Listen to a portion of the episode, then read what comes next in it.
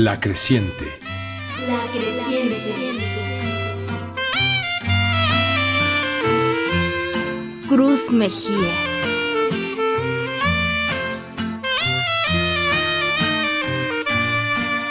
No me atendieron tus ojos, atiéndeme con tu oído.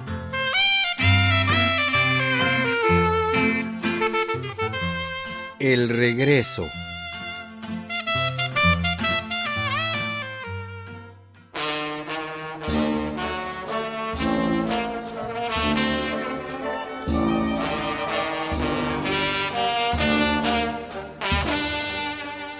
A como pasaba el tiempo, Sinaloa se iba más lejos. Guasave estaba más al norte y la Noria hasta por allá. Si pintáramos esto en un globo, al inflarlo se haría más grande, pero también sería mayor la distancia entre un punto y otro. La Tierra se alejaba más y más. Con trabajos la alcanzaba el pensamiento. Fíjense nomás cuánto es capaz de hacer el tiempo. La gente crece, descubrimos cosas, nuestras vidas cambian. Tratamos con otras personas, van pasando los amores y uno deja recuerditos aquí y allá. Mientras se afirma nuestra personalidad, la memoria va discriminando lo que le duele haciéndose a nuevas esperanzas en tanto crece la soledad.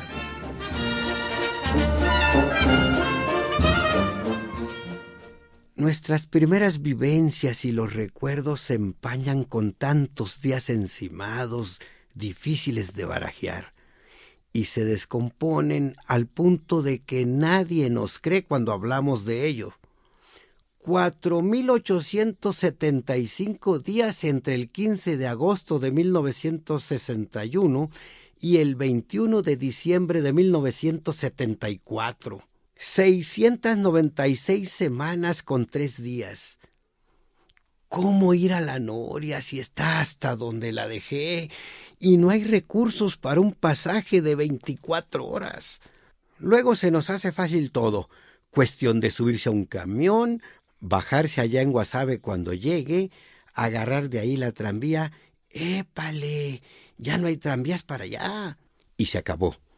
Si las cosas fueran tan fáciles, la gente podría ir y venir todos los días.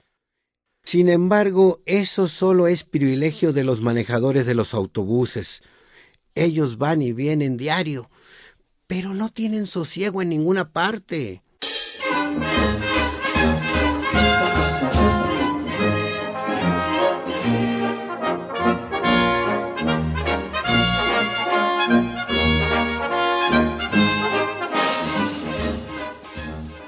24 horas de camino, igualitas todas en su duración, pero diferentes conforme el lugar que van pasando. La una, las dos, las tres. El sol no alumbra igual en cada parte, aunque digan que es el mismo. En esto de andar, las horas se estiran o se encogen según la emoción del momento. Sin embargo, ¿Cómo entender esto de muchos kilómetros apenas en 24 horas? Pareciera dejadez. Con dinero baila el perro. Y uno sin cinco, todo lo ve imposible. A estas alturas ya conocía yo gran parte de Oaxaca, Monterrey y sus alrededores, parte de los estados de Hidalgo y Guanajuato, había ido a cantar a Querétaro y vagueaba por muchos lados en torno a la meseta de Anáhuac. Pero para aquel rumbo, lo más lejos a donde había llegado era Guadalajara. Guadalajara, la tercera parte del camino. Todo es cuestión de animarse.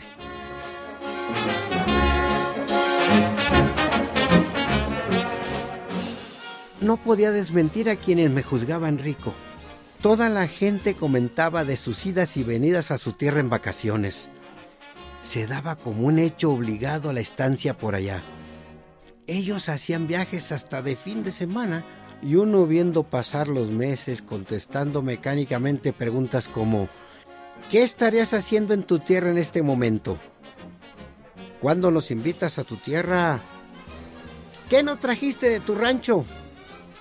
Pues el rancho allá está.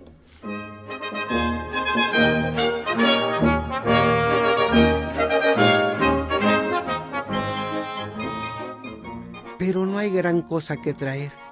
Ni modo que cargue con las empanadas de calabaza desde allá para que no le gusten a esta gente fruncida. Al rancho hay que llevarle cosas, por lo menos noticias nuevas.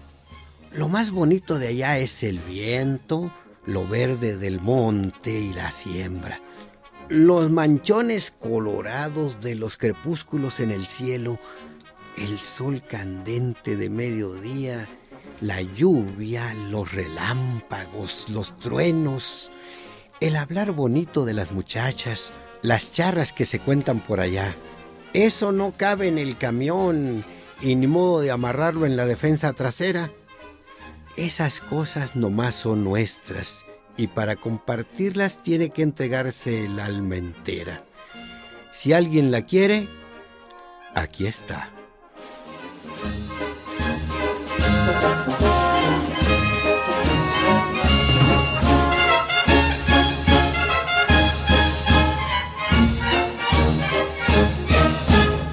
¿No tienes ganas de ir a chirotear un rato a Sinaloa?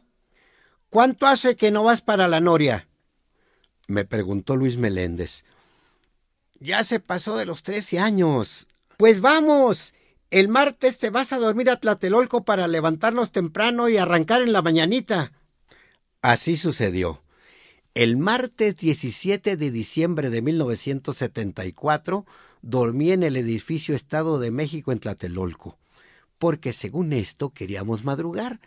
En pitos y flautas acomodando cosas se nos pasó el tiempo y vinimos saliendo cerca del mediodía. Íbamos bien contentos estrenando una camioneta Brasilia azul. Entonces había que arreglarle la parrilla y fregaderas que nunca faltan. Éramos Ramón Lugo, el de la tala, Luis Meléndez y yo. Todavía no entrábamos a la carretera de Querétaro cuando salió la primera canción que no soltamos en todo el camino. Pavo real, que eres correo y que vas al real del oro. Si te preguntan qué hago, pavo real, diles que lloro, de mis ojos por una joven que adoro. ¡Ay, no ¿Cuántos kilómetros faltan para la Noria? Deja los kilómetros. ¿Cuántas vueltas tendrá que dar cada una de las cuatro llantas del carro sobre su eje, tomando en cuenta que el diámetro del rin es de 15 pulgadas? Más cuatro y cuatro de la llanta. Y que no te vayas a ir chueco. Así que no le quites la pata a la cuestión esa.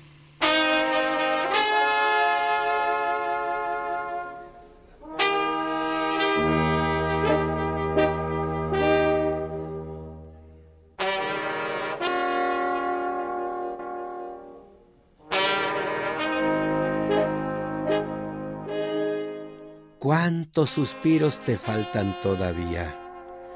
Suspiros húmedos de lagrimitas saladas, lagrimitas aladas que llevan a los suspiros.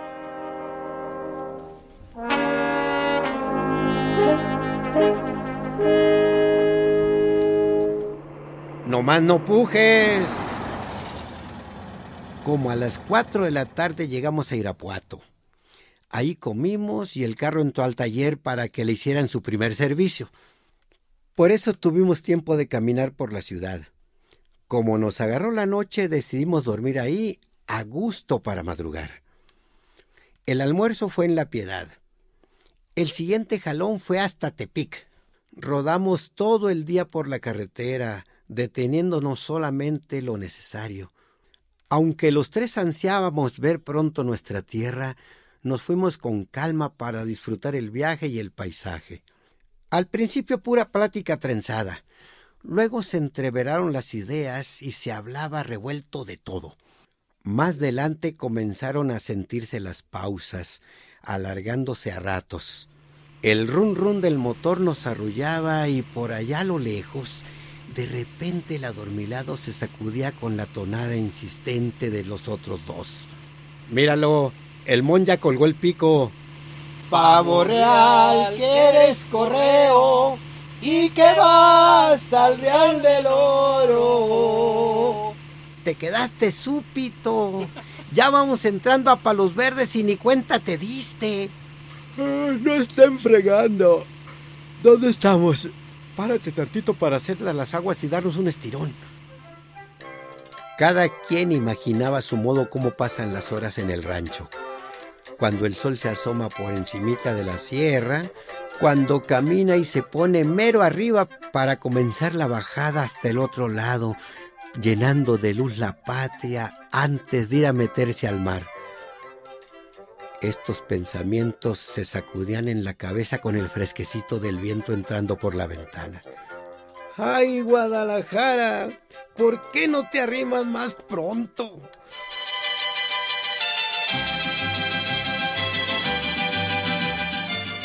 El olorcito de tequila y luego las curvas de Magdalena junto al plan de Barrancas rumbo a Islán del Río nos mecían en el asiento.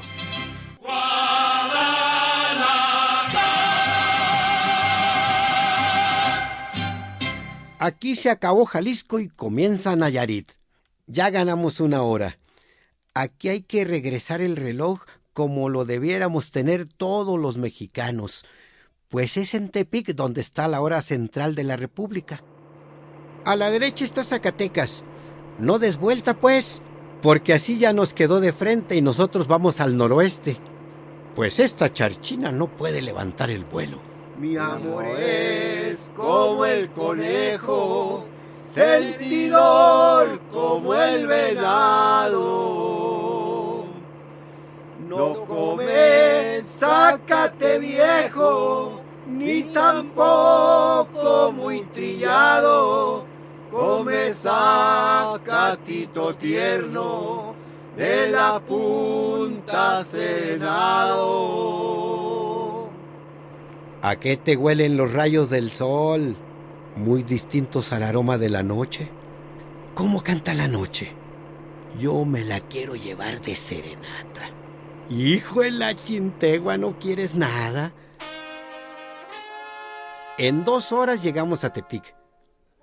Si pudiéramos jalar con un hilo a Sinaloa para que viniera a encontrar a estos tres caminantes. ¿Cómo eres suato? Pues ahí están las nubes muy parecidas a las de allá.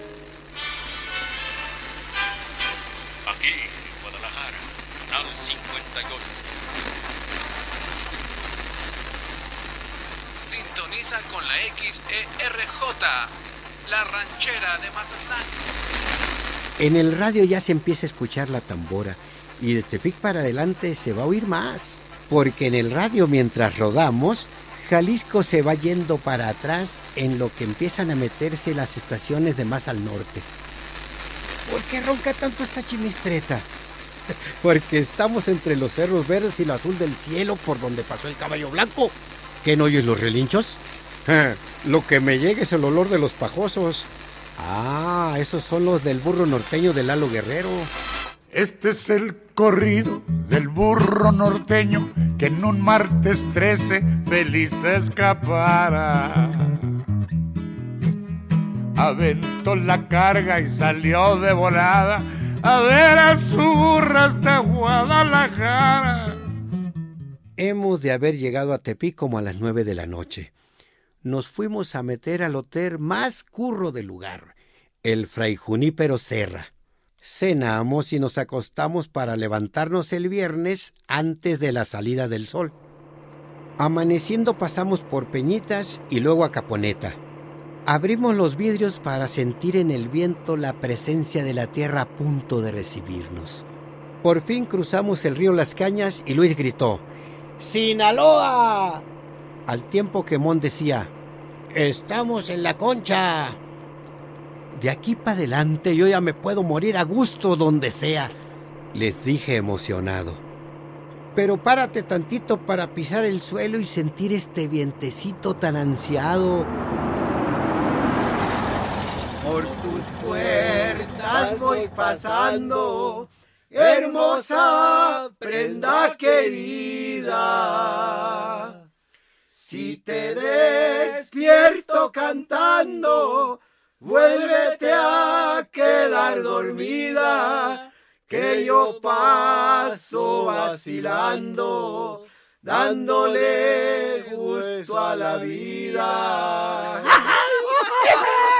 ¡Ay, no va! Nos abrazamos como náufragos al encontrar tierra firme. Ya no más falta Escuinapa, Mazatlán, atravesar todo el estado, hombre. Pero todo esto es Sinaloa. ¿Qué tal te caerían unos tamales barbones?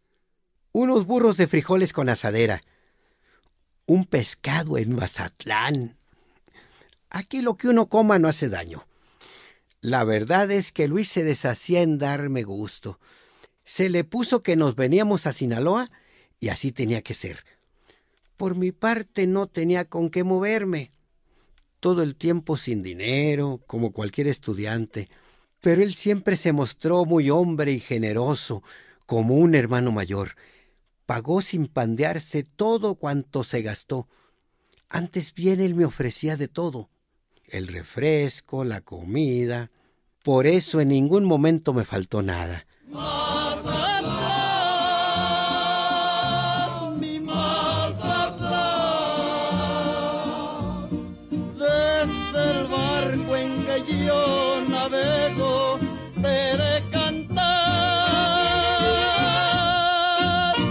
Con los pulmones llenos del aire sinaloense volvimos al carro y nos agilamos siempre al norte.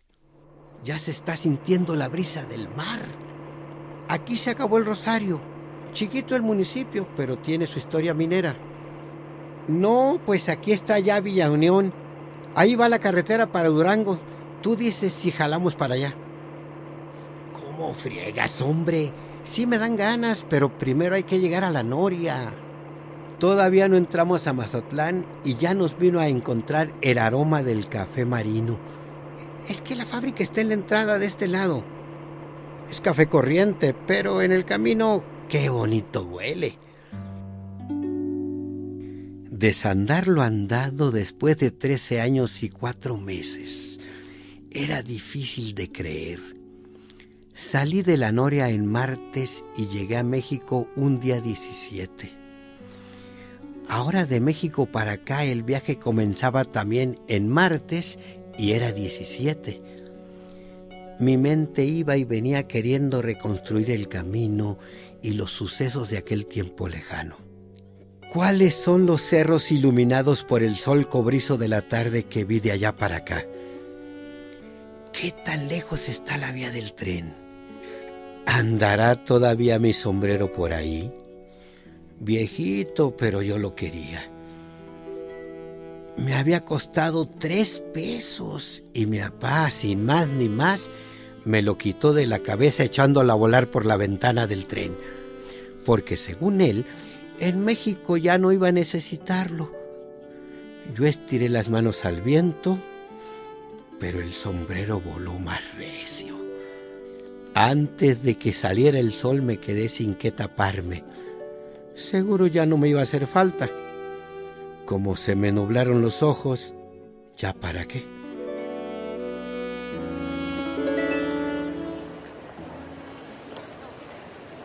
En el pizarrón de la estación está apuntado que el tren va a llegar a las 8 con 14 minutos.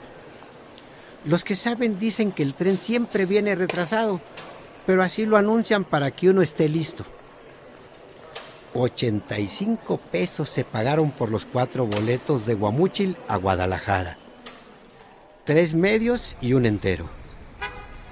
Cuando llegamos a la estación pasamos por un puente debajo de la vía Luego le dimos vuelta a la izquierda y ahí nos apeamos a esperar. Cuando el tren rodaba me divertía mucho ver cómo de abajo de las ruedas salía cada rato una y otra vía alejándose para un lado. Y luego muy allá, Otra vía que venía no sé de dónde se arrimaba poco a poco también caminando de lado hasta que se metía debajo del tren.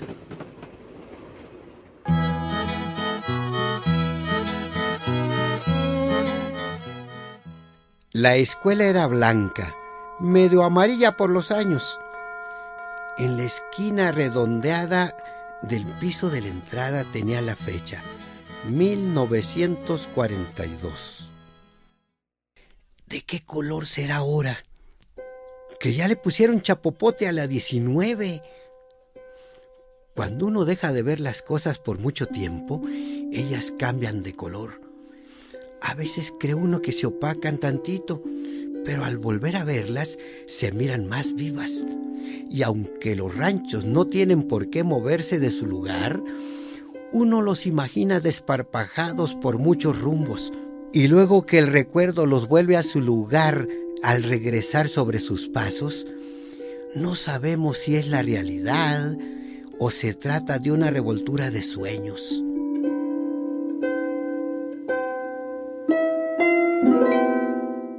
¿Y cómo me van a hablar las gentes ahora? ¿Qué es lo que ha cambiado y qué hay de nuevo por conocer? Los últimos pasos del regreso siempre se hacen más largos. El ansia se vuelve impaciencia y el final que no se alcanza.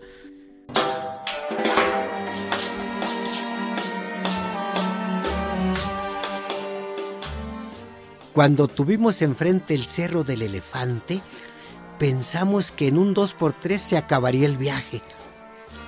Faltaban muchos años para la costera. Entre la sierra y el mar, la luz del sol nos hacía un arco a la pasada. Ya por Culiacán se había escondido. Al poco rato Pericos, luego Guamúchil. ¡Ahí está el gorrión! dijo Mon. Ahí luego, luego viene el río, le contesté, para llegar a la caseta de cobro. Allá abajo a la derecha vive mi tío Simitrio, pero ya está oscuro. Se habían prendido las luces de Guasave. En el carril de acotamiento, la hilera de tráileres esperando el nuevo día frente al pollo loco. Invento de un loco no muy pollo de por aquí. Faltan 20 kilómetros y el corazón brincando en el pecho. 14 mil vueltas de cada llanta. Ahí viene la 19, dijo Luis, y que va dando vuelta para la derecha. Casi me zurro. 11 kilómetros y medio y llegamos a la Noria. Aquí pusieron una gasolinería. Vamos a cargar para no batallar mañana. ¡Qué parada tan larga!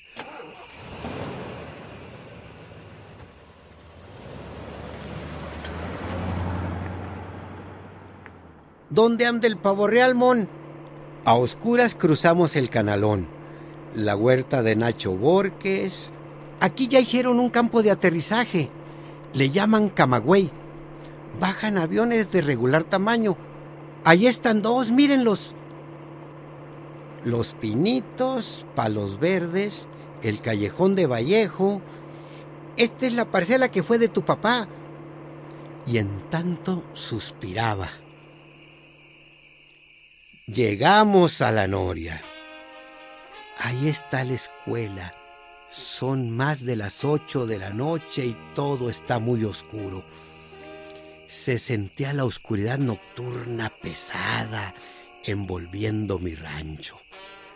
Ahí se había juntado la noche entera de la mitad del mundo, los 255 millones de kilómetros cuadrados de oscuridad que se posesionan de medio planeta, ahí se compactaban al punto de ni siquiera dejar ver la mínima chispita de estrellas.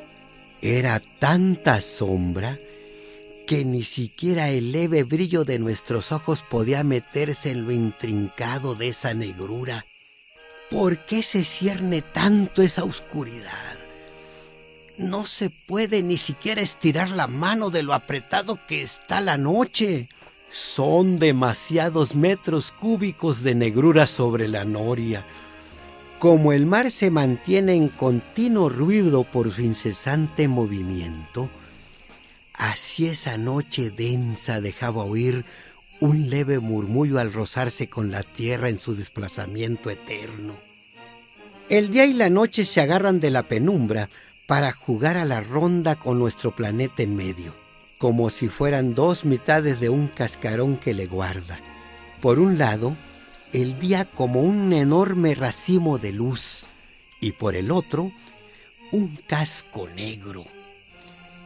Las horas girando del levante al poniente y la tierra de reversa, del occidente al oriente. Así noche y día se reparten por horas los continentes, los océanos, acariciando de pasada los pueblos, las estaciones, en lo que nosotros intentamos contar el tiempo que se lleva consigo la memoria de nuestras querencias.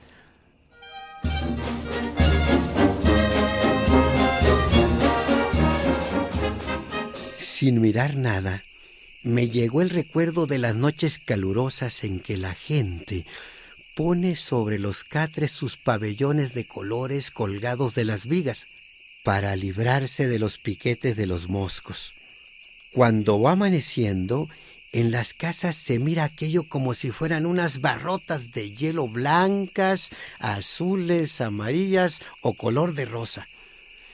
Las imágenes se quieren salir de la cabeza, pero no cabe nada en lo atrincado de la noche, como si tuviéramos sobre los párpados las pestañas amarradas entre sí. Me doy cuenta de que hasta el mismo movimiento del carro parece nulo, pues ahí ha estado quieto desde que comenzamos a sentir el rancho junto a nosotros bajo la oscuridad. De pronto aquella negrura nocturna se siente medio salpicada de las únicas chispas de luz posibles en ese momento provocadas por nuestra presencia son los ojos y los ladridos de unos cuantos perros allá en el fondo, que se fueron yendo hacia atrás por el lado izquierdo hasta perderse muy allá. En tanto llegó por el frente el bullicio leve de la Trinidad, cobijándose también con las alas de la noche. Te voy a dejar con Yola. Nomás desayunando paso por ti para regresarnos a la Noria. Bajamos de la carretera, le dimos por la calle de la escuela hasta la casa de mi hermana. Yoli, ¿a qué no sabes qué te traigo? Pásale, Luis. ¿Qué andas haciendo? Nomás vine a traerte un regalito que andaba perdido por allá en México. ¿A poco eres tú, Cruz? Ay, fue la fregada. No dormimos en toda la noche de la platicazón que nos agarró.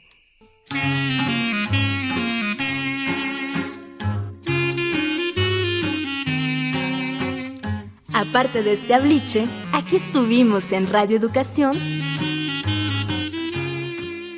Fructoso López, Luis Luna, Estrella Coral, Jesús Nava, Claudia Guzmán y Edmundo Cepeda.